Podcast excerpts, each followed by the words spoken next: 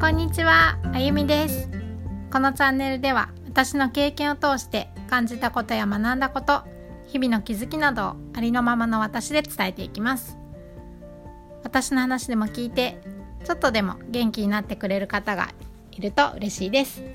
朝の準備をしながら運転しながら家事をしながら子育て中の気分転換に聞いてみてください。自分を整えるというテーマで話しています。あの振り返った時に実際にこれやってきてよかったなっていうことを何かね皆さんのお役に立てればと思ってそういうテーマでやってるんですけど。あそうコメントも来たのでねそういう聞かせてって。でこれまで自分の価値観は横に置いて物事のジャッジをなるべく緩めて自分のこあの自分の心の声を細かくよくよく聞くことをしていきましょうっていう話とか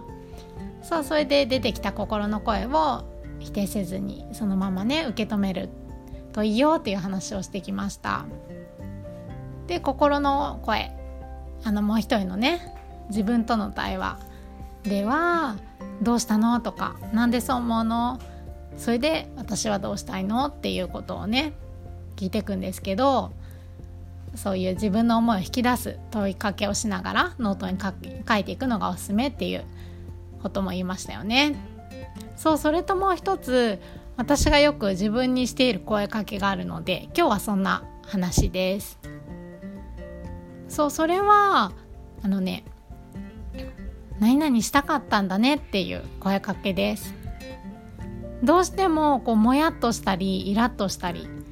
あとどうですか落ち込んだりとか、まあ、マイナスにね思う感情を持つと前回も言ったようにその感情って切り離したくなりますよね。それで自分を責めるってこととかもしくは相手を責めるっていうことが多いと思います。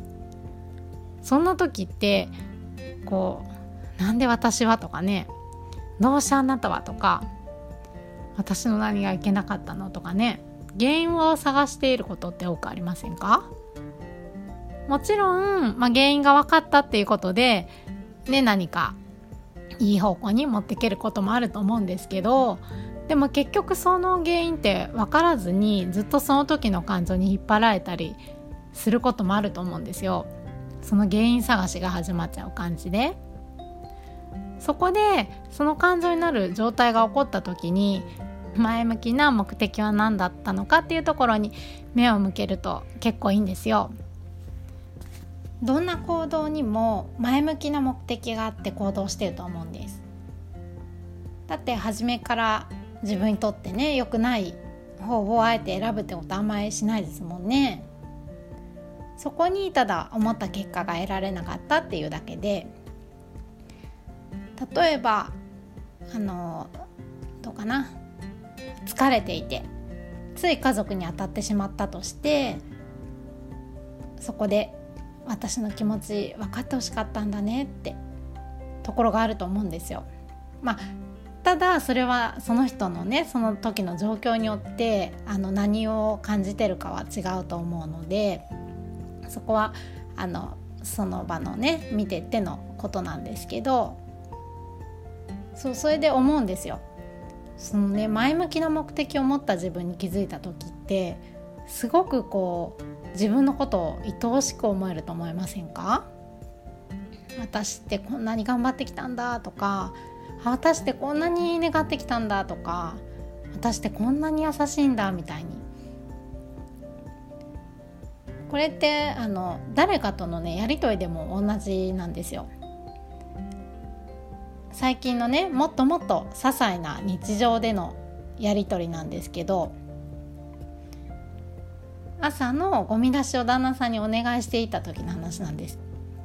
でこれお願いってする直前に私が急いでね慌ててゴミをまとめたりしててそうすると旦那さんがね「もう遅い」って「前の日やっといてよ」って強い口調で言われたんですよ。いやもっとねもっと男言葉で強い口調ですよ。まあねもともと家事を手伝うことってほとんどないこともあっていつもならもうなんでそんなそんな言い方なのよとかねもう相手を責めてそれでも答えは出なくってもやもやみたいな。でその日はあのあそうそう前向きな目的前向きな目的と思ってそうやって言われた時にあ心の中でねあ急いでるんだよねってゆとり持って出かけたいもんねって。相手の行動の前向きな目的に視点を合わせてみたんですよ。そうしたらその場でイライラしてる相手の感情はもうね相手の問題だってすぐに境界線を引くことができて私自身ねすぐに気持ちを切り返すことができたんですね。もうねすっきりしましたこの時。なので原因探しではなくてぜひぜひ目的探ししてみてくださいね。そして自分がどれほど愛おしいか感じてみてほしいなと思います。あそうだお知らせなんですけど今月いっぱいで前も言ったヒマラヤでの配信ができなくなるんですよ。終了しちゃって。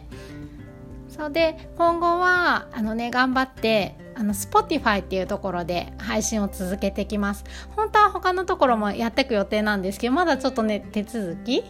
が終わってないみたいでちょっとそれの待ちなのであのとりあえずその Spotify で引き続き聞けるようにコメント欄かな載ってる載せとくのでそこをぜひぜひ登録してあのフォローしてもらって同じように見てもらえるととっても嬉しいですこれからもよろしくお願いしますそれではありがとうございました。